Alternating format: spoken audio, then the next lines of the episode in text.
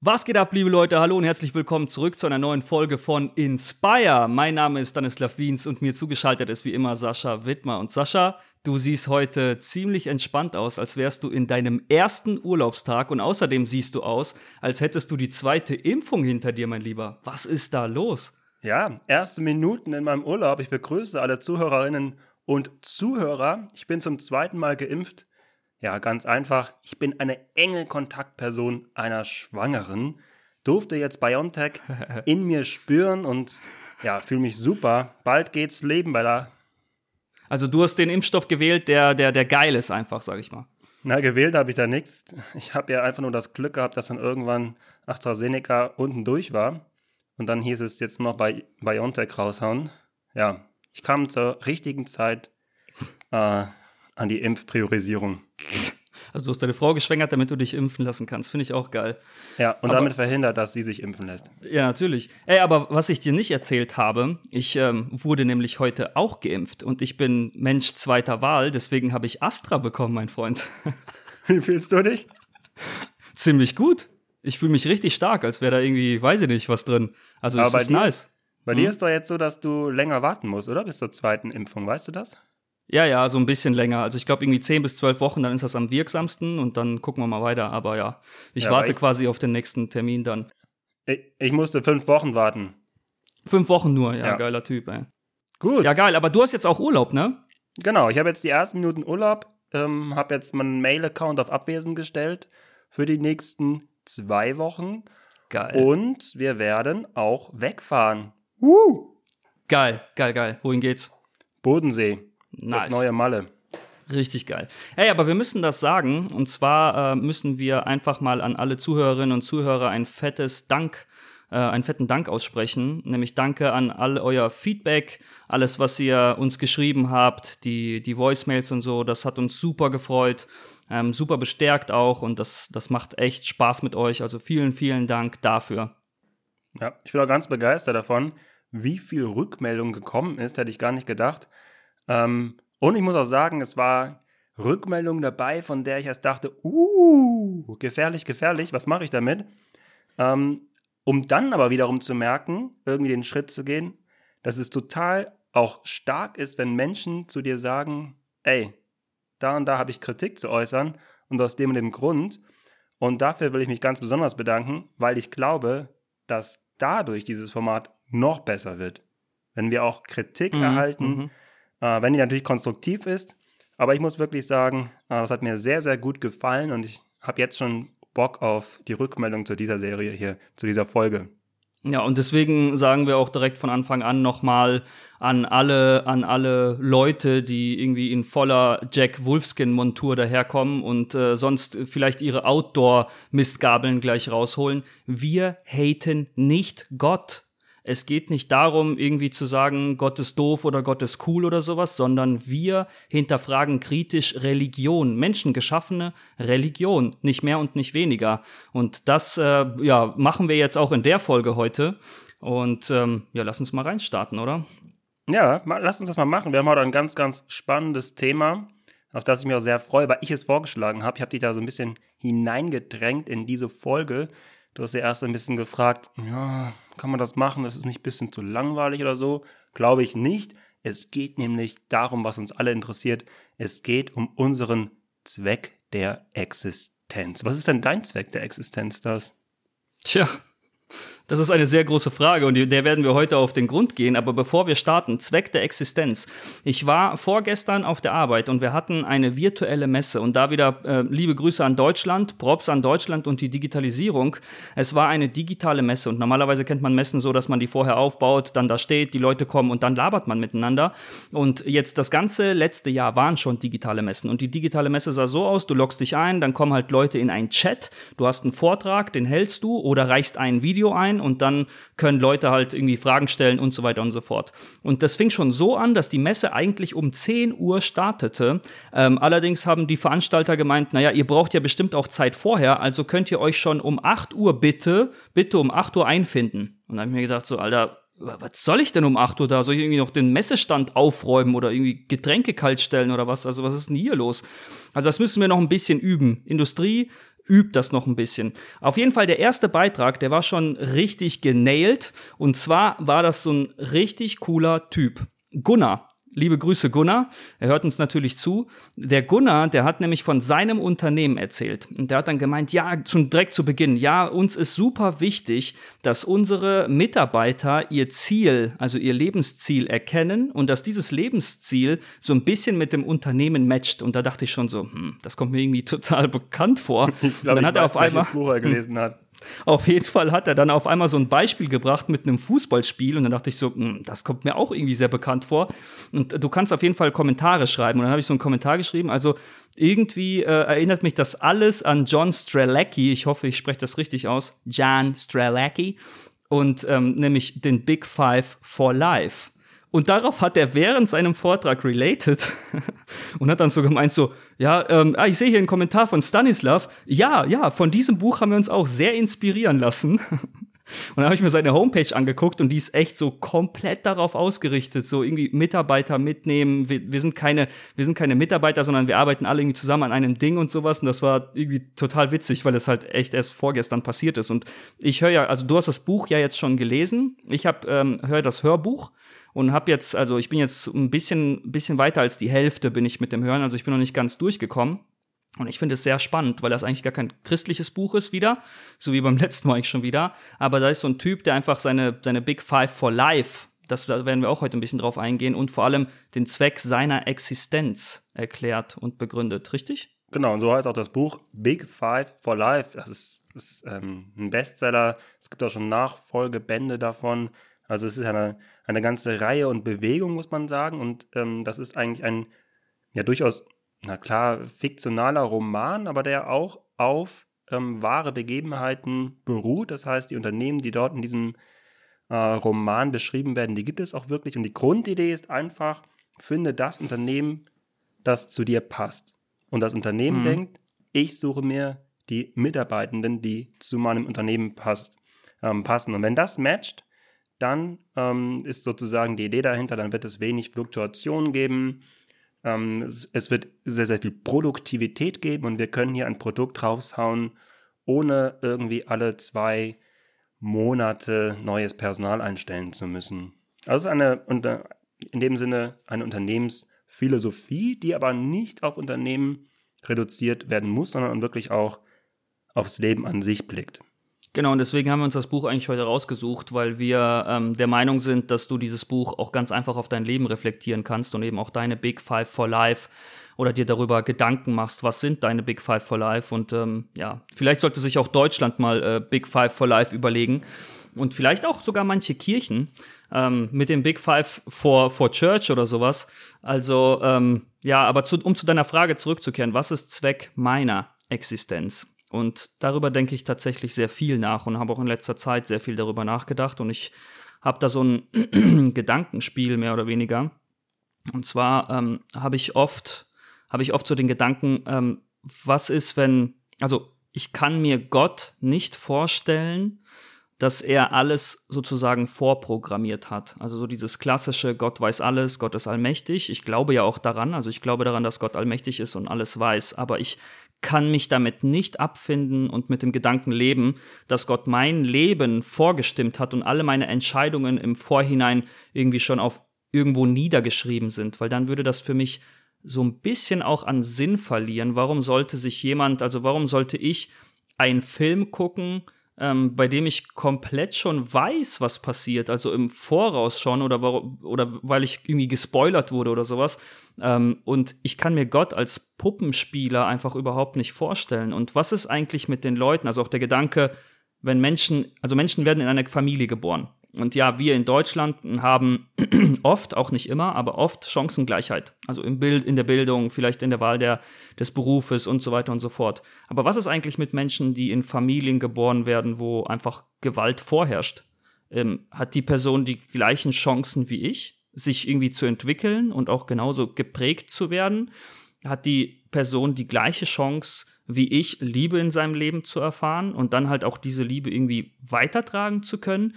Und deswegen kann ich, kann ich mich damit irgendwie gar nicht abfinden und kann nicht sagen, dass mein Zweck der Existenz schon vorherbestimmt ist. Ich glaube nämlich fest daran, dass ich mir das selber aussuchen darf. Wie sieht mhm. das bei dir aus oder wie siehst du das? Ja, grundsätzlich ist, ähm, glaube ich, wenn ich mich frage, was ist der Zweck meiner Existenz, ähm, dann muss es ja nicht grundlegend daran gebunden sein, dass es jemanden gibt, der mich geschaffen hat. Also es kann mhm. ja jeder für sich, auch nichtgläubige Menschen, für sich ja bestimmen, was deren Zweck der Existenz ist. Und ja, ich habe mir auch mal viele Gedanken gemacht, wo komme ich her, wie, wie, wie, ja, lässt sich das irgendwie konstruieren in meinem Kopf? Und ähm, ja, es gibt natürlich auch, also ich glaube ja auch äh, an einen Gott und es gibt natürlich auch mhm. Bibelstellen mhm. dazu. Ähm, wenn man jetzt zum Beispiel in die Schöpfungsgeschichte blickt, dann ist es mir eigentlich recht egal, was da steht. Die Quintessenz für mich ist einfach, ich bin von Gott geschaffen und daran glaube mhm. ich. Jetzt ist es mir völlig egal, da steht irgendwie in sieben Tagen oder wie auch immer die Reihenfolge ist. Ähm, aber was ich für mich mitnehme, ist, dass ich von Gott geschaffen bin. Und ja. was ich auch glaube, ist, dass ich bei ihm ähm, schon war in dem Sinne. Mhm. Und dass ich halt auf diese Welt gekommen bin. Ähm, und was mich, was ich mal sehr schwierig fand, war dann diese Vorstellung, dass, ähm, die man aus der Bibel herauslesen kann, aber andere machen es vielleicht auch nicht. Äh, muss man vielleicht auch ein bisschen differenzieren. Aber jedenfalls so die Vorstellung, mit der ich Schwierigkeiten habe, dieses äh, Vertriebenwerdens aus dem Paradies. Mhm. Ähm, weil ich nicht daran glaube, wenn Gott Liebe ist, dann wird er uns nicht vertrieben haben. Und von daher konstruiere ich mir das anders.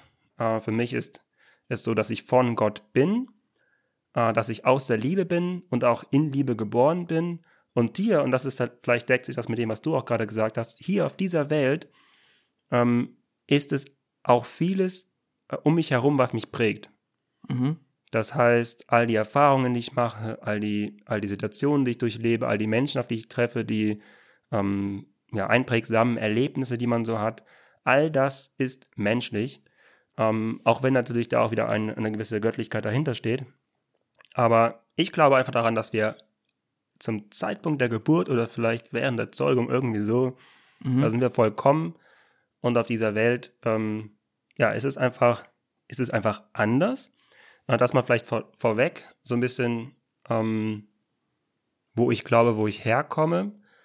Ähm, aber wie gesagt, das muss auch für euch da draußen, das, das, muss ja gar nicht so sein, dass ein Zweck der Existenz an so eine göttliche Vorstellung auch gebunden ist. Das kann man auch ganz unabhängig davon machen. Und wie du sagst, in dem Buch selbst wird das ja auch mhm. unabhängig davon besprochen. Ja, was ist mit dem Gedanken, du bist gewollt? Das hören wir ja auch ganz oft so im christlichen Kontext. Ja, also gerade wenn es dir irgendwie schlecht geht und wenn irgendwie gar nichts funktioniert in deinem Leben und dann sagt dir halt jemand so, ähm, ich nenne es jetzt mal ganz lapidar, du bist gewollt, du bist geliebt. Aber was ist, wenn ich einfach sage, ich sehe es nicht, ich spüre es nicht, weil ja, das, also das, warum ich auf der Welt bin, ist irgendwie ein Unfall von zwei Menschen, die sich vielleicht auch gar nicht geliebt haben oder aus einer Vergewaltigung heraus oder sowas. Wie, wie kann ich mir das vorstellen? Also du hast, glaube ich, auch so ein bisschen die, die äh, Schöpfungsgeschichte gerade angeschnitten mit diesem Vertrieben werden und dass du nicht glaubst, dass Gott uns vertreiben würde. Also das ist ja 1. Mose 3, 22 bis 24. Also wie, wie, wie stellst du dir das vor oder wie denkst du darüber? Schwierig, oder? Ja. Ähm, ich habe keine Ahnung. Und, ich nämlich auch nicht. Und ich glaube, aber dass, ich glaube aber, dass es wichtig ist, sich auch über solche Fälle oder Gedankenspiele, ähm, ja, zumindest Gedanken zu machen über diese, über diese Fiktion. Ich kenne das ja nicht so, ich, ähm, in dem Sinne. Ähm, ja, wir sind ja privilegiert. Aber Quasi aus dem, was wir kommen, wo, woher wir kommen und so, ja, in unserem Umfeld. Jeder Mensch, der, der sagt, ähm, ich kann nicht daran glauben, dass ich aus Liebe geschaffen bin, äh, und dann so eine Geschichte und so eine Story erzählt, muss ich sagen, also, ich kann dich voll verstehen. Mhm. Das ist, glaube ich, ganz, ganz wichtig, auch im Glaubenskontexten, das Recht zu haben, nicht zu glauben. Aber ich kann da auch überhaupt nichts gegenhalten. Also, was wären denn so die, ja, so tröstende Worte. Ich, ich, ich bin total überfordert, weißt du, weil wir in unserer Bubble, in was weiß ich, so Gemeindebubble und sowas, da ist das, kommt das ja recht wenig bis gar nicht vor, hoffe ich zumindest. Und ich, ich bin total überfordert, wenn mir jemand dann so eine Lebensgeschichte erzählt und dann noch irgendwie zu sagen, hey, aber weißt du, es gibt da einen, der liebt dich, weil der dich irgendwie gewollt hat, so. Und da habe ich, da fürchte ich auch irgendwie, diese Person nicht abzuschrecken oder sowas. Ja. Weißt du, was ich meine? Ja, ja. Aber da würde ich ja generell sagen, ähm, also in Gemeinde wird sowas wenig besprochen. Das kann natürlich auch da vorkommen und wird auch vorkommen.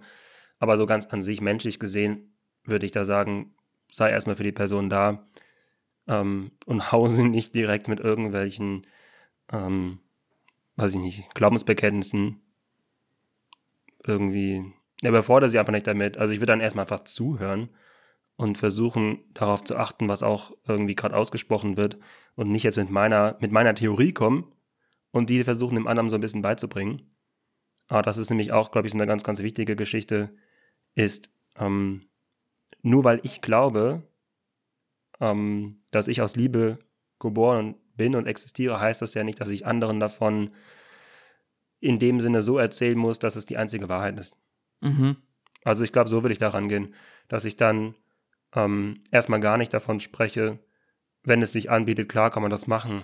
Und äh, es ist ja auch ein tröstender Gedanke, trotzdem vielleicht irgendwie ähm, das zumindest mal zu hören. Aber an sich würde ich sagen, ja. ähm, muss man erstmal für solche Personen da sein. Und ja, letztlich glaube ich, kennt es aber jeder von seinen eigenen Eltern. Äh, gibt's, jeder hat Momente gehabt, in denen er denkt, boah, das kann doch nicht sein. Mhm. Noch was anderes, was ist, wenn, also wir sind ja nach dem Ebenbild Gottes geschaffen. Also zumindest ist es, ist es so, was die Bibel uns ver vermittelt.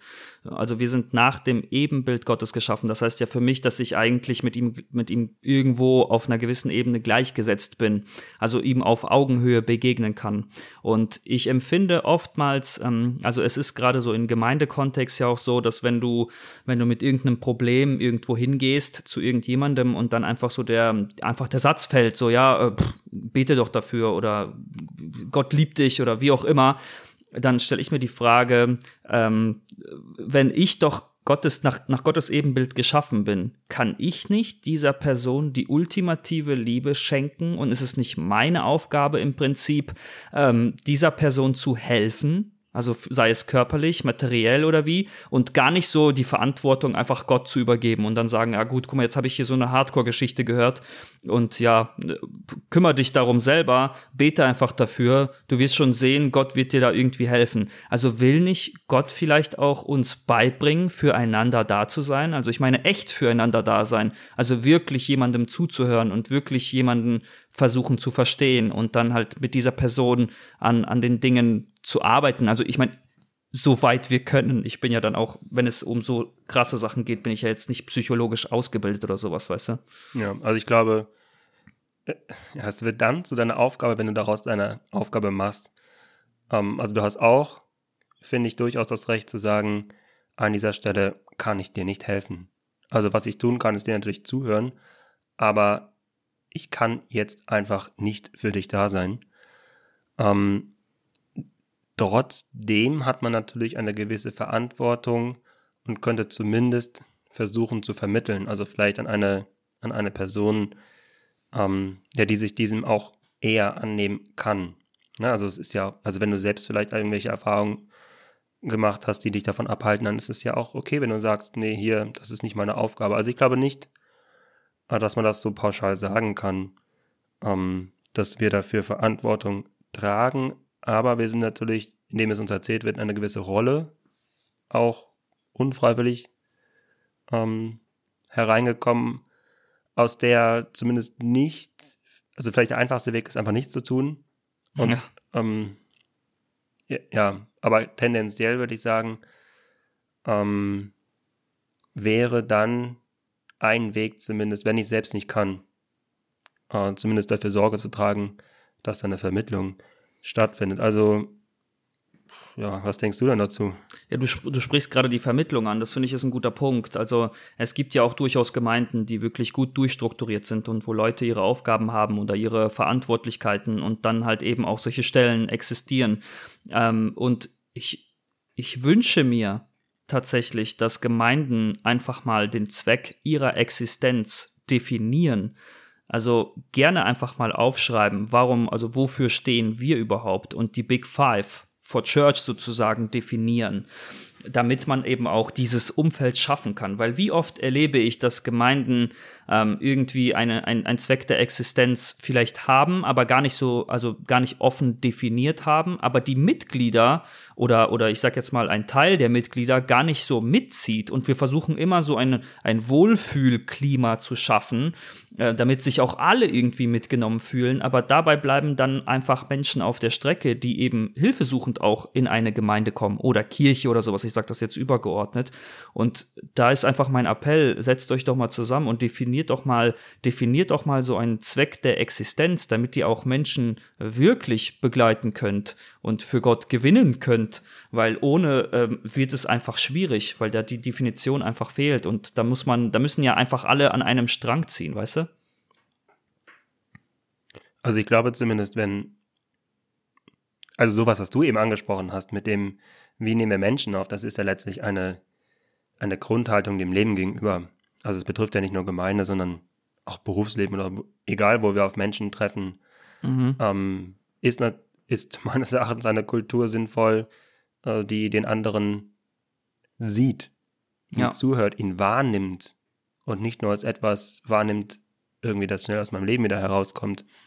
Und was du für Gemeinde sagst, ähm, glaube ich auch, dass es, dass es gut sein kann, mehr als nur einen Zweck der Existenz zu bestimmen, sondern vielleicht auch mal irgendwie so fünf Leitbilder oder Leitkulturen, nach denen man leben möchte, fünf Ziele, die man erreicht haben möchte mit seiner Gemeinde, hm, weil es einfach, glaube ich, zur Transparenz beiträgt. Auf der einen Seite, äh, wofür steht diese Gemeinde und auf der anderen Seite auch, äh, ein, Wir ein Wir-Gefühl schaffen ja. kann. Und Menschen können dann eben auch ganz einfach abgleichen. Passen diese Leitbilder und der Zweck der Existenz dieser Gemeinde auch zu meinen persönlichen Leitbildern? Also kann ich mich da einbringen oder kann ich es eben nicht? Weil wir haben in Deutschland haben wir ein, ein riesen Netzwerk an Angeboten mit Gemeinden und Kirchen und sonst was. Und jemand, der sich in irgendeiner Gemeinde eben nicht wohlfühlt, es ist ja auch überhaupt nicht schlimm das muss ja auch nicht im Streit irgendwie auseinandergehen, sondern dann geh doch einfach und geh einfach woanders hin. Also was ist,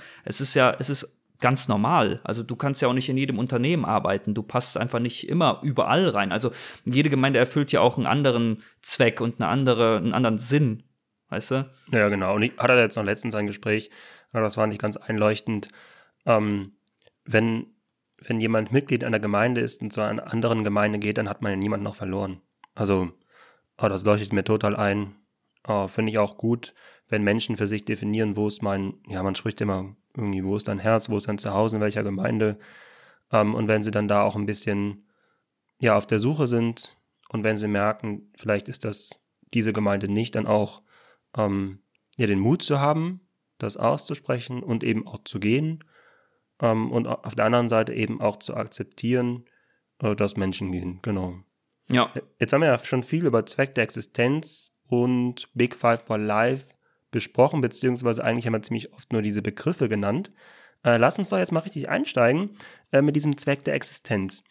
Hm, wenn man das einmal unabhängig denkt von Gott, also mhm. einfach nur die Frage stellt, warum bist du ja mhm. auf dieser Welt? Warum lebst du? Warum könnte es wichtig sein, dass unsere Zuhörerinnen und Zuhörer dieser Frage nachgehen. Aber was mich vorher noch interessiert, ähm, bevor wir jetzt äh, losschießen, ist, was verändert sich für dich, wenn du davon ausgehst, dass du von Gott bist? Das hätte ich gerne noch gewusst.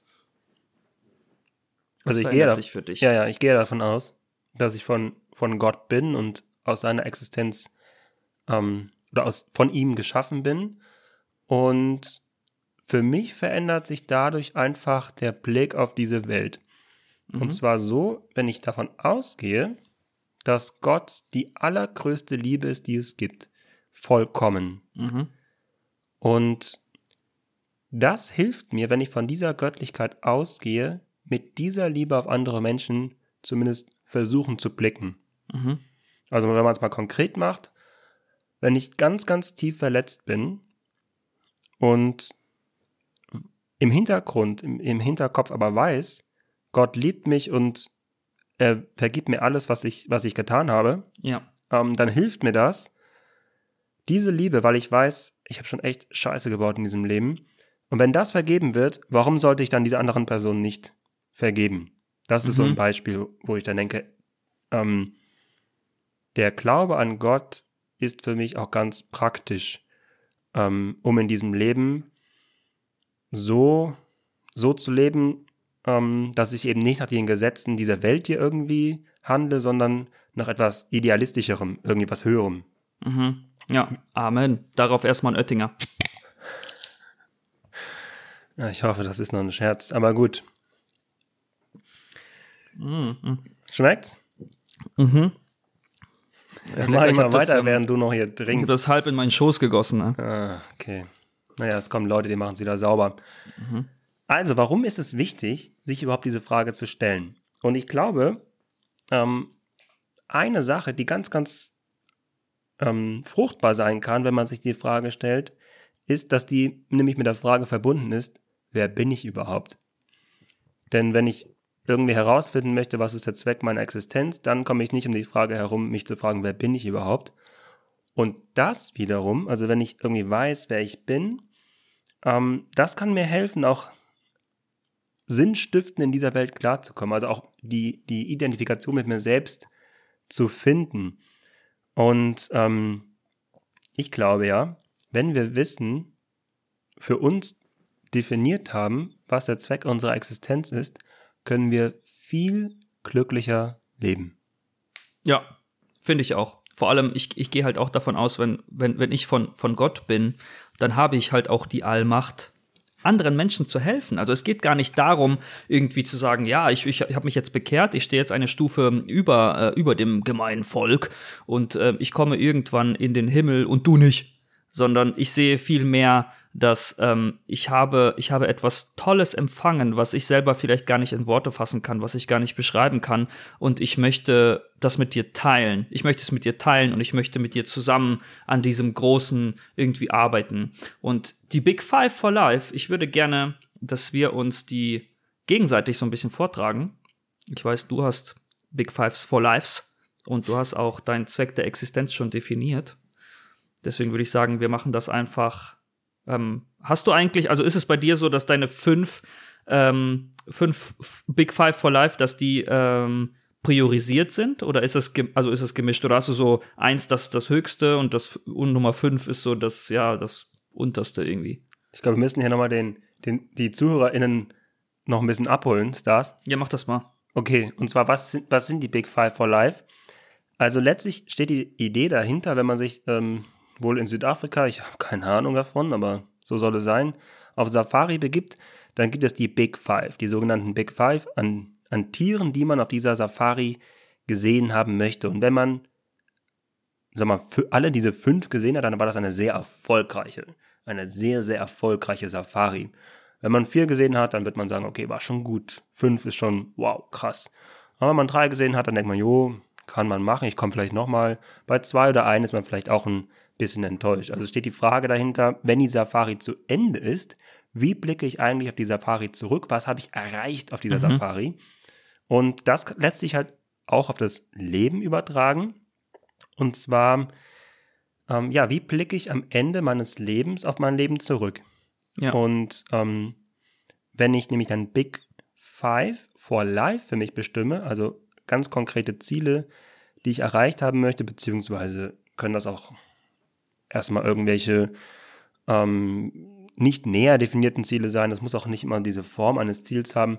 Auf jeden Fall fünf Aspekte, die ich in meinem Leben gesehen haben möchte. Und gesehen in Anführungsstrichen. Ja. Ähm, und die Idee dahinter ist, wenn man quasi an seinem letzten Tag auf sein Leben zurückblickt, äh, wie, wie erfolgreich, das, das sind diese unternehmerische, wie erfolgreich war mein Leben und was habe ich eigentlich erreicht. Und es geht darum, nicht so viel Zeit zu verschwenden mit dem, was mich gar nicht so richtig ausfüllt. Ja, was du eigentlich eben- gar nicht magst. Ja. Genau, ganz, ganz intensiv sich mit dem zu beschäftigen, was ich eben auch bin. Ja, und das ist ja auch eigentlich deine Frage so ein bisschen gewesen, warum kann es wichtig sein? ne, sich die Frage zu stellen, warum ich eigentlich hier bin. Also du hast mir die Frage gestellt, warum ist es wichtig, dass ich hier bin. Und ähm, wie du auch gesagt hast, ich bin auch der der, der gleichen Meinung, dass es auch unabhängig ist von, von irgendeiner, von irgendeinem christlichen Antrieb oder sonst was, sondern sich einfach die Frage zu stellen, warum bin ich hier? Was will ich mit meinem Leben erreichen? Und was soll am Ende meines Lebens überhaupt rauskommen? Ist es irgendwie ist es Selbstmitleid? Ist es einfach gar nichts tun? Ist es irgendwie mein Leben lang Netflix und Chill, arbeiten 24-7 und dann habe ich einen ganz normalen Job und äh, mache einfach mein Ding. Genau, oder deswegen, vielleicht einfach so mh. zu leben, wie es andere für mich haben möchten. Genau, genau, wie andere für mich haben möchten und nicht, was mir eigentlich selber so gefällt, genau. Ja, es gibt ja dann dieses Bild in dem Buch des Museumstags und dann äh, wird gefragt, ist heute ein guter Museumstag? Äh, da, da kann ich mal vorlesen, wie es in dem Buch ähm, quasi ist ein Gedankenexperiment und zwar geht es darum, stell dir vor, am Ende deines Lebens stehst du in einem Museum und dieses Museum beinhaltet alles, was du in deinem Leben erlebt hast. Du wirst sehen, dass du geschlafen hast, du wirst sehen, dass du geflucht hast, du wirst sehen, dass du geliebt hast, du wirst alles sehen. Und wie traurig wäre es, wenn man auf dieses Leben zurückblickt, in seinem eigenen Museum steht und die Besucher und Besucherinnen, die in dieses ähm, Museum kommen, irgendwie sehen, dass man 90 Prozent seines Lebens äh, vielleicht ja, Neid, Neid empfunden hat, irgendwie Hass empfunden hat oder einfach nicht so, man wird nicht so gesehen, wie man eigentlich gesehen werden möchte. Und ähm, da will ich gerade zitieren aus dem Nachfolgerbuch und mhm. da heißt es, stellen Sie sich vor, jeder Tag unseres Lebens würde katalogisiert werden. Unsere Gefühle, die Menschen, mit denen wir zu tun haben, die Dinge, mit denen wir unsere Zeit verbringen. Und am Ende unseres Lebens würde ein Museum errichtet werden. Es würde gebaut werden, um detailliert aufzuzeigen, wie wir unser Leben gestaltet haben. Sind wir zu 90 Prozent der Menschen, mit denen wir zu tun haben, freundlich, so würde das Museum dies widerspiegeln. Aber wenn wir wütend und ungehalten sind oder 90 Prozent der Menschen in unserem Umfeld anschreien, dann wäre auch das im Museum zu sehen. Alle Besucher würden uns genau so kennenlernen, wie wir tatsächlich waren. Und jetzt finde ich der ganz, ganz entscheidende Satz. Die Erinnerung an uns würde nicht auf dem Leben basieren, das wir uns eigentlich erträumt hatten, sondern darauf, wie wir wirklich gelebt haben. Ja. Also es geht auch ein bisschen darum, die Träume, die wir haben, umzusetzen. Mhm. Dann lass es doch mal starten, oder? Ja, ist heute ein guter Museumstag. Ist ähm, heute ein ähm, guter Museumstag. Also auch eine Empfehlung auf jeden Fall ähm, an das Buch Big Five for Life. Wer da Interesse hat, gerne mal, gerne mal auschecken. Ist echt ein sehr spannendes Buch. Genau, und es war ja so, ähm, eigentlich muss man sagen, diesen Podcast hier, den gibt es eigentlich auch was heißt nur, aber vor allem auch aufgrund dieses Buches, das ich gelesen habe und ähm, ich einen Big Five für mich definiert habe, der diesen Podcast hier zur Folge hatte. ähm, und ich bin ganz gespannt, was du gleich äh, ganz, ganz spontan dazu sagen wirst. Also wir machen es einfach so, wir lesen uns gegenseitig unsere Big Five vor, müssen auch nicht alle fünf sein, wir gucken mal, ähm, wo wir rauskommen. Und dann können wir uns auch gegenseitig dazu noch was erzählen, alles klar? Jupp. Gut, mein erster Big Five. Ich bin eine Lebensinspiration für andere Menschen durch mein alltägliches Handeln, meine Lehre, Vorträge, Publikationen, Predigten, Podcasts, Punkt, Punkt, Punkt. Das letzte hast du auf jeden Fall schon erfüllt, Podcasts. Das haben wir ja direkt umgesetzt da. Es ist nur noch die Frage, ob es für die Menschen inspirierend ist. Das ähm, könnt ihr ja gerne in die Kommentare schreiben, dann auf Instagram äh, in.spire-podcast. Aber ich habe mich ja wirklich, wirklich jetzt auch viel mit mir beschäftigt. Und da habe ich wirklich gemerkt, ähm, wie viel Kraft es mir gibt, wenn ich anderen Menschen was geben kann. Das erfüllt mein Herz so, so sehr. Ähm, und andere Menschen spiegeln mir auch wieder, wie gestärkt sie davon hervorgehen, sodass ich glaube, dass das so ein, ein Wesenszug von mir ist. Das ist jetzt nicht dieses klare Ziel. Mhm. Es ist mehr so eine, so eine Lebenskultur, nach der ich leben möchte. aber es hat schon so unglaublich viel in meinem Leben bewirkt. Ich will dir ein Beispiel dazu geben. Und zwar, ähm, und deswegen auch Publikationen und, und Vorträge und Lehre. Ich arbeite an der Universität und genau, da muss ich eben auch Lehre geben. Und wir sind ja jetzt im digitalen Semester. Und nachdem ich das definiert hatte, dass ich Inspiration sein will, hatte ich plötzlich einen ganz anderen Antrieb, viel mehr Motivation in die Lehre zu investieren, um mhm einfach ähm, ja, eine Lehre zu gestalten, die für Studierende auch inspirierend ist. Und ich glaube, hätte ich das nicht getan, dann wäre die Lehre nicht die, die sie ist. Mhm. Also hast du das auch einfach bewusst nochmal gemacht und dann bist du auch mit einem ganz anderen, also eigentlich auch mit einem anderen Mindset an die ganze Sache rangegangen. Genau. Weil du ja auch diese Inspiration sein willst. Genau, und ähm, ich habe mir halt dann auch diese Big Fives an meinen Schreibtisch gelegt. Das heißt, ich sehe die mir jeden Tag an. Mhm. Sehr stark. Soweit bin ich noch nicht, muss ich ähm, vorweg sagen. Sie hängen noch nicht. Sie hängen noch nicht. Aber ich habe ja auch, ähm, das habe ich ja schon gesagt, ich habe dich ja so ein bisschen in diese Folge hineingedrängt. Ähm, deswegen äh, bist du ja auch so ein bisschen hineingedrängt worden, jetzt diese Big Five mal zu definieren. Also ich bin ganz gespannt, was du jetzt raushaust. Äh, vielleicht habe ich auch nur Big Four mitgebracht. Ich, ich arbeite noch daran. Also ich habe das Buch ja jetzt erst angefangen mit dem Hörbuch und ich, ich arbeite wirklich daran. Also ich saß irgendwie vor dem PC und habe mir so krass Gedanken darüber gemacht und ich ich sag jetzt ich sag dir jetzt erstmal ähm, dann nimm uns doch noch mal kurz mit in den Prozess. Also wie ist das für dich jetzt gewesen, das genau. zu definieren vorab? Weil ich glaube, das interessiert viele von den ZuhörerInnen und Zuhörern, weil es ja auch frustrierend sein kann. Ja, also ich habe erstmal natürlich mir einfach Gedanken gemacht über über mich selber. Okay, was könnte was könnte mich mich persönlich bereichern? Was will ich erreichen? Und dann habe ich ähm, so so einen Gedanken gehabt wie, weiß ich nicht, noch mal, ja, ich will unbedingt noch mal Ducati fahren. Manche wissen es, ich hatte mal eine, die gibt's nicht mehr. Ähm, ich will unbedingt nochmal Ducati fahren. Und dann dachte ich so, Alter, das kann doch nicht eins deiner Big Five for Life sein. Ähm, und dann habe ich halt im Internet recherchiert, ähm, weil es gibt ja viele Leute, die dieses Buch gelesen haben und die ihre Big Fives definiert haben. Und ich habe sehr oft ähm, so, wie soll ich sagen, ja, vielleicht ist egozentrisch irgendwie ein zu harter Begriff, aber so total ich fixiert. Also was will ich erreichen, was auch irgendwie mir was bringt und mir sehr viel Spaß macht. Und ich habe bei meinem, bei meinem ersten Big Five for Life habe ich so ein bisschen den Nachfolger in mir aktiviert und habe dann überlegt, so, ja, es kann ja nicht alles nur sich um mich drehen. Und deswegen will ich ähm, wirklich echt lernen zu vergeben. Menschen zu vergeben. Und das ist eine sehr große Aufgabe eigentlich, weil Vergebung ist ein meiner Meinung nach super wichtiger Schlüssel zu einem gesunden Herzen.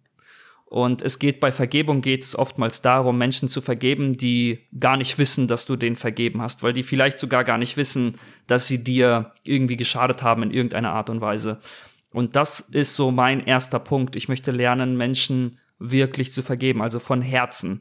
Ja, und sei es, sei es irgendwie die Menschen im Gebet vor Gott zu bringen oder einfach so, weißt du, so dieses, ja, dieses, das ist wie so eine Bewältigungstherapie, einen Menschen, also sich Gedanken darüber zu machen, so ein Groll, was ich irgendwie, den ich hege und diesen Menschen wirklich mir vor Augen zu rufen und zu sagen, ich, ver, ich, ver, ich vergebe einfach und ich habe ein Verhältnis zu den Menschen weiterhin und einen guten Kontakt und so, weißt du? Das hatte voll den Effekt schon. Wir haben uns ja die Woche gesehen schon mhm. und da hatten wir ein Gespräch und da habe ich dir eine Geschichte erzählt, wo ich gesagt habe, boah, das fällt mir voll schwer. Und allein, dass du dann schon irgendwie deinen Blick eröffnet hast und zu sagen, hey, änder mal deinen Blick, guck mal so und so, das hat mich so erfüllt die Tage danach. Also man kann da schon sagen, äh, du färbst ab. und, und das ist ja auch die Idee dahinter, so ein bisschen, glaube ich. Wenn wir unseren Big Fives folgen, dann klingt das vielleicht sogar erstmal egoistisch. Mhm. Es geht ja um, schon auch um mich. Ich will das Ding ja erreichen, die Dinge. Aber wenn ich das tue, dann kann ich halt auch durch mein Wesen für andere voll die Bereicherung sein. Mhm. Genau. Deine, deine Nummer vier. Ja, mal gucken. Also ich habe ein, ein, ein hohes, hohes Ziel, ganz kurz und knapp. Das heißt, ich gewinne den Deutschen Jugendliteraturpreis. Warum lachst du? ja, dafür musst du ja erst mal was schreiben. Ja, das stimmt. Uh, und vor allem viel lesen, damit ich weiß. ja, aber lesen ähm, machst du ja schon. Ja, das stimmt. Also ich lese tatsächlich viel, viel Kinder- und Jugendliteratur, auch von Arbeitswegen her, uh, aber auch freizeitmäßig. Und ähm, für mich, also da steckt viel mehr dahinter, als nur diesen Preis zu gewinnen, sondern der Deutsche Jugendliteraturpreis, meines Erachtens, ähm, prämiert ja vor allem Werke, die was zu sagen haben. Mhm. Das heißt, das müssen Werke sein, die nicht irgendwie im, ja, im Supermarkt verkauft werden oder vielleicht irgendwie in einer Buchhandlung ganz prominent auf einem Tisch liegen, weil der Verlag dafür Geld bezahlt hat, sondern das sind Werke, ähm, die innovativ sind oder eben auch ganz, ganz mh, gewisse Botschaften haben. Und das auf einem sehr ästhetischen Level. Mhm. Und das ist irgendwie so ein, so ein cooles Ziel, ist einfach von mir. Äh, ich will das, was ich in mir habe, nach außen tragen über Literatur, über dieses Kunstwerk, Buch, will ich Botschaften nach draußen hauen. Und ich liebe Kinder- und Jugendliteratur. Mhm. Und aus diesem Grund, ich werde auf jeden Fall ein Buch schreiben. Ob es dann den Preis gewinnt, weiß ich nicht. Aber das ist mein Anspruch. Ich werde mir, wenn ich das Buch anfange zu schreiben, irgendwie oben drüber schreiben, ich gewinne den deutschen Jugendliteraturpreis und die Rede, die ich dann halte, habe ich auch schon im Kopf. Also wenn ich den dann Geil. gewinne, das habe ich auch schon, das habe ich schon durchgespielt, ah, dann weiß ich dann zum Beispiel, ähm, dass ich dann auf diese Big Fives hier äh, referieren werde und dann werde ich dann auch quasi andere Leute damit inspirieren. Also es steht alles schon, ich muss ihn nur noch gewinnen.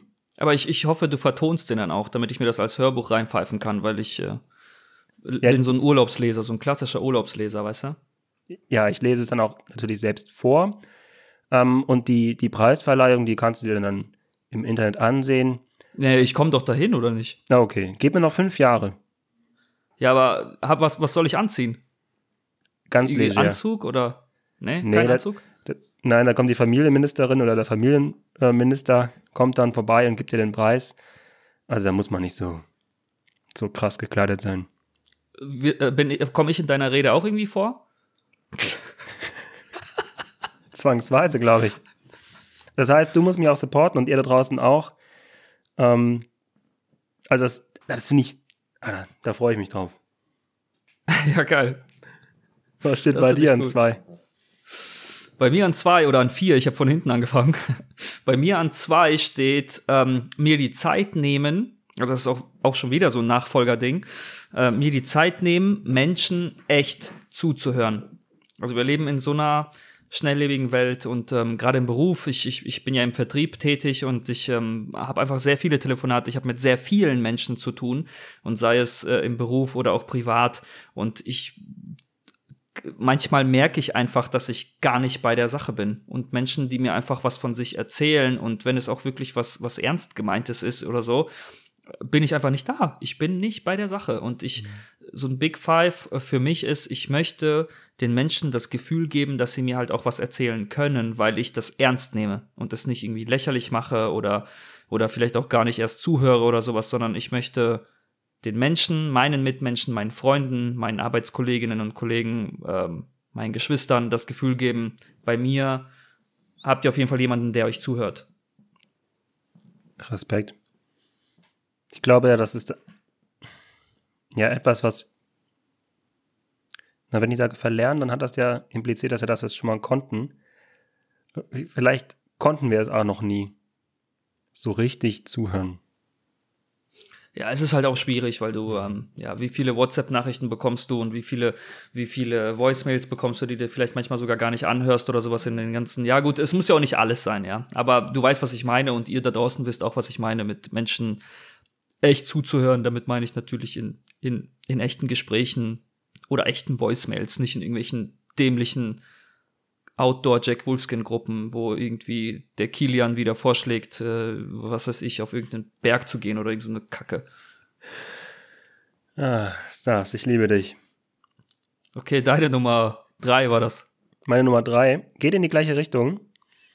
Äh, ich habe seitdem ich ganz am Anfang mal aufgeschrieben habe, auch ein bisschen modifiziert. Aber ich lese es jetzt mal so vor, wie ich es ganz am Anfang aufgeschrieben hatte. Und zwar, wenn ich am Morgen aufwache, mache ich Jesus Christus zu meinem Lied, das ich noch am Abend singe, wenn ich einschlafe. Und Mhm. jetzt kommt sozusagen das, was uns. Jetzt kommt das eint. Lied. Ja.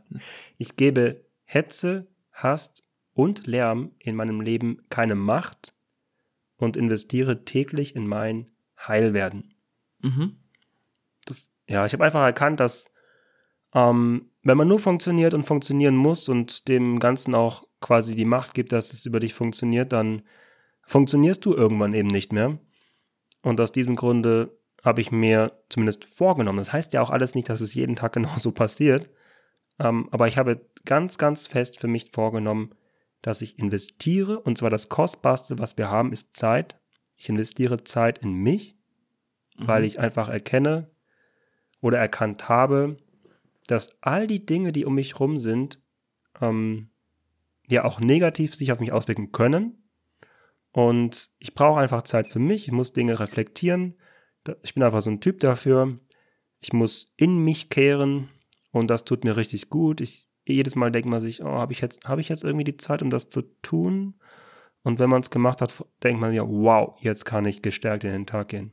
Ja, du bist halt auch so ein Typ, der immer bei allem 100% gibt und deswegen überlädst du dich gerne auch mal selber, weil du Ja. halt wirklich für für jede für jede Sache und alles, was du irgendwie anpackst, das muss ja das muss ja perfektionistisch äh, durchdacht und durchgearbeitet sein und dann wird das natürlich sehr schnell sehr viel. Genau, deswegen Aber das mit dem, hm, sag so, du? müsste so mein Ansatz ja sein, weniger und das in der gleichen Intensität.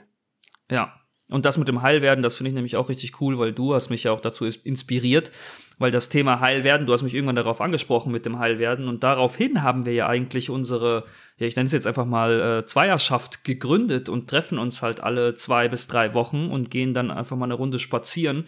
Und da wir ja jetzt beide, also ja, du voll geimpft und ich weniger, können wir sogar irgendwie, weiß ich nicht, wir, wir dürfen uns sogar jetzt küssen, oder? Ja, Ja. das wäre auch das Erste, was ich machen werde. ja. Ich umarme alle Menschen. Oh.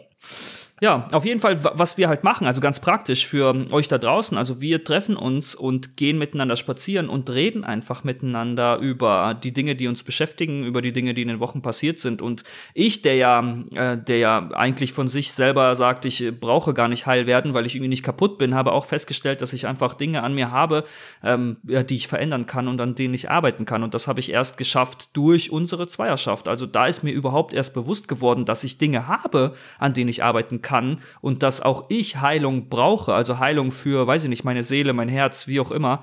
Also dass immer noch Sachen an mir hängen, die mich einfach beschäftigen und die mich belasten. Und das kann ich jedem nur empfehlen. Also holt euch einen Menschen, ähm, schlagt's einfach vor und geht so eine Zweierschaft, Dreierschaft, wie auch immer, geht irgendwas miteinander ein und redet miteinander, redet miteinander. Ja, und meine Erfahrung ist, wenn du mit jemandem tiefgehend sprechen möchtest, dann such dir jemanden und spreche tiefgehend mit ihm, indem du einfach anfängst, über dich zu sprechen und einfach, sag ich mal, diese, diese Schwelle überwindest, die dir vielleicht auch ein bisschen Angst macht, dich, ja, dich zu öffnen. Aber meine Erfahrung ist einfach, wenn du dich öffnest und mit Ehrlichkeit einfach ähm, nach vorne brechst, dann kommt dir auch Ehrlichkeit entgegen. Deswegen ist auch mein äh, dritter Punkt, an meinen Freundschaften zu arbeiten. Also auch das ähm, habe ich zumindest äh, verlernt. Also man hat irgendwie, irgendwie mehrere Freundeskreise. Also du hast so halt Freunde, äh, die du seit Kindestagen kennst. Du hast Freunde, die du irgendwie im Gemeindekontext kennengelernt hast. Du hast Freunde, die du durch die Arbeit gewonnen hast. Und ähm, du hast halt irgendwie mehrere Freundschaften, in die du investieren möchtest und manchmal einfach dir nicht die Zeit nimmst oder dir gar nicht die Zeit nehmen möchtest. Und ich will, ich will halt wirklich an meinen Freundschaften, die mir wichtig sind, will ich einfach arbeiten. Ich will viel mehr daran arbeiten. Ich will mich bei meinen Leuten, die ich mag und die ich gern habe, will ich mich melden. Ich will mich an deren Leben beteiligen und ähm, halt irgendwie, ja, einfach, einfach Freunde sein, weißt du? Einfach richtige Freunde sein. Weil das ist einfach geil. Auch wenn es irgendwie, ähm, was richtig geil ist, einmal die Woche äh, Playstation spielen ist.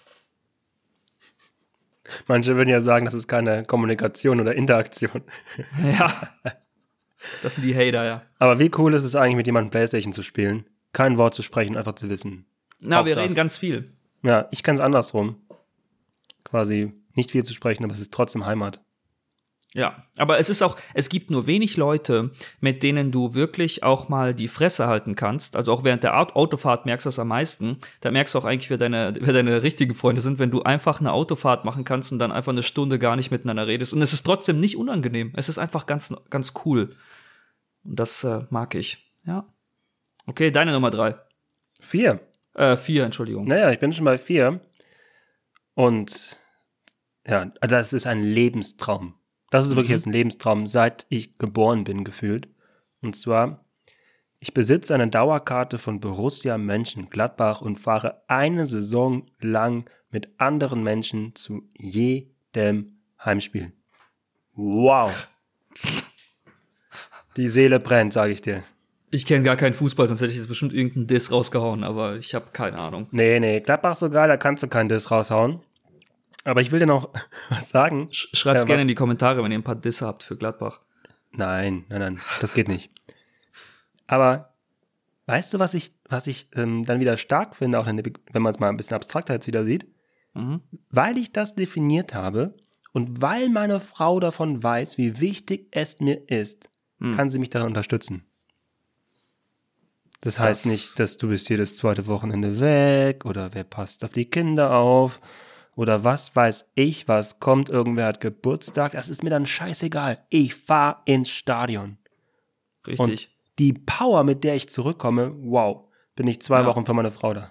ja, eben. Hey, Annika, du hast irgendwie jedes Jahr Geburtstag. Gladbach spielt nicht immer gegen die gleichen Mannschaften. Genau. Kann, gibt ja auch Absteiger und Aufsteiger. Ja. Äh, Nummer vier von mir. Und das ist meine letzte Nummer, weil, wie gesagt, ich arbeite noch daran. Und das ist die Nummer vier, die ich mir aufgeschrieben habe. Die Nummer fünf, die habe ich noch nicht. Die reiche ich bestimmt noch mal irgendwann nach in den nächsten Folgen. Erfolge mit anderen teilen und mich für andere wirklich zu freuen, wenn sie Erfolge haben. Weil ich immer wieder merke, also ich bin jetzt nicht unbedingt der neidischste Mensch, aber ich merke trotzdem, dass ich ähm, gerne gewinne. Ich gewinne gerne, egal wo. Ähm, das merkt man vor allem beim PlayStation-Spielen tatsächlich. Total bescheuert eigentlich, aber äh, das ist so das, das, das Beispiel Nummer eins eigentlich und ich gönne es niemandem, der gegen mich gewinnt. Es geht jetzt gar nicht irgendwie um Konkurrenzkämpfen oder sowas, aber ich möchte mich für Menschen und auch für Erfolge, auch zum Beispiel auf der Arbeit, wenn jemand sagt, ich habe ich hab, ich hab den Deal oder so geschlossen, dann will ich mich echt mit diesem Menschen freuen und wirklich diesen Menschen, weißt du, irgendwie auch loben. Also gerade Lob. Ich merke es auch wieder auf, immer wieder auf der Arbeit. Man lobt sich wenig, weil man so ein bisschen im Kon Konkurrenzkampf miteinander steht, manchmal.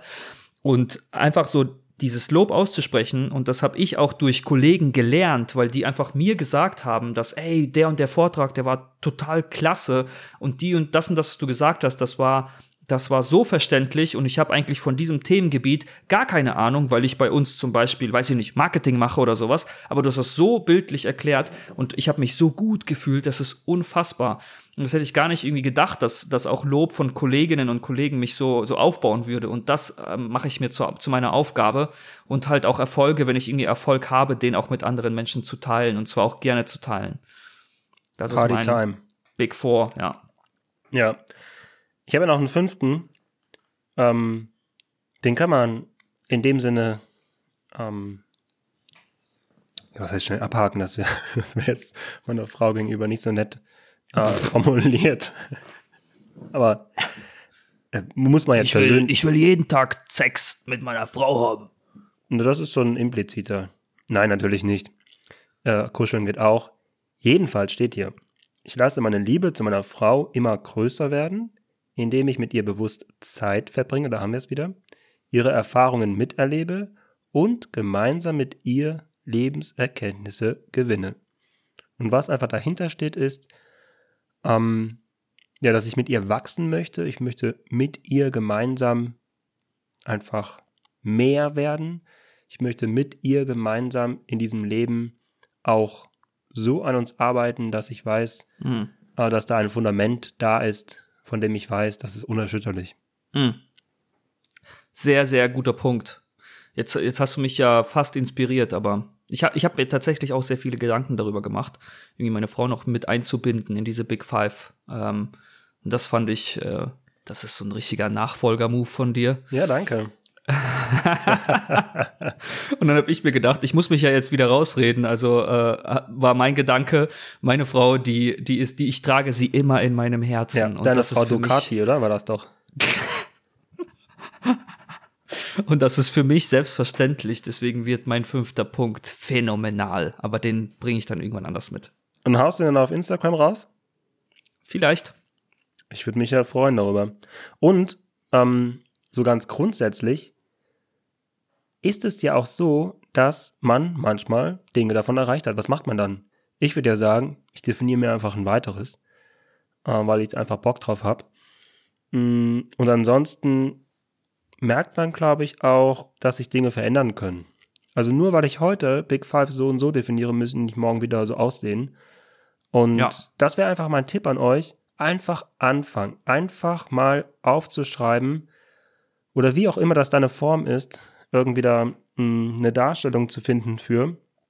Und es muss gar nicht perfekt sein, darum geht's gar nicht. Und es gibt nicht die Anleitung dafür, sondern das sind ja deine eigenen Big Fives. Und ich glaube, du weißt am besten für dich, wie du da dahin kommst. Und das darf auch Zeit ähm, ja beanspruchen. Das heißt, äh, nur weil man sich mal eine Woche darüber Gedanken macht oder ein Wochenende, heißt es noch lange nicht, dass man diese Big Fives hat. Also ich habe da wirklich Monate dran gesessen an diesen, an diesen fünf Punkten und habe mir ganz bewusst jede Woche einmal Zeit genommen für mich. Mhm. Das heißt, ich habe äh, jeden Montag angefangen, eine halbe Stunde, habe ich mir äh, unter Musikklängen einfach mal Zeit genommen, in dem Sinne nichts zu tun. Das bedeutet, nichts zu sagen, mit niemandem zu sprechen, erst einmal zu versuchen, an nichts Konkretes zu denken und dann auf mich wirken zu lassen. Ach, deswegen kamen meine WhatsApps nicht durch. Ja, das können auch andere Gründe haben. Hm. Und Genau. ähm, also macht euch da wirklich nicht verrückt. Aber was ich euch auf jeden Fall sagen will, es lohnt sich, denn das Leben bekommt dadurch echt nochmal ähm, Zugkraft. Das, meine Damen und Herren, war das Wort zum Sonntag am 6. Juni. Wir sehen uns wieder oder beziehungsweise Hau doch mal hören ein bisschen uns wieder. Werbung raus, das. Was ist los Ja, mit ja, wir, wir, wir, sehen, wir hören uns wieder am 4. Juli. Und ähm, ich würde sagen, das war eine coole Folge, hat echt Spaß gemacht mit dir. Und äh, checkt unseren Kanal gerne aus. Also geht auf Instagram, da sind wir vertreten in .spire-podcast. Also checkt den Kanal aus, checkt unsere Beiträge aus und da sind auch die, die ganzen Verlinkungen für, für eben den Podcast. Also wir ähm, arbeiten mit allen Plattformen zusammen. Das heißt, auf jeder Plattform, auf der du gerade unterwegs bist, gerne uns abonnieren und dann auch eben auf dieser Plattform weiterhören. Ja, und gebt uns Rückmeldung. Ganz, ganz wichtig, denn es geht hier um die Sache. Es geht nicht um uns. Es geht einfach, dass die Sache wächst und wir haben Bock darauf. Äh, Wir sind heiß. Wir wollen einfach weitermachen und Feedback, das treibt auch voran. Auf jeden Fall. Und ich werde mir jetzt den Rest von meinem Bier reinzwirbeln. Ja, dann ende ich doch einfach mit einem Zitat aus dem Buch und wünsche euch damit einen schönen Monat. Es geht darum, unsere Big Five for Life zu erleben, unser Dasein mit Museumstagmomenten zu erfüllen, uns Aufgaben zu stellen, von denen wir nicht einmal sicher wissen, ob wir dafür bereit sind und während dieses Prozesses unsere aufsteigende Lebenskurve zu erklimmen. Wenn wir Angst davor haben zu handeln, bevor wir sicher wissen, dass alles perfekt laufen wird, werden wir nie handeln. In diesem Sinne, liebt euch! Liebt euch, Leute. Ciao.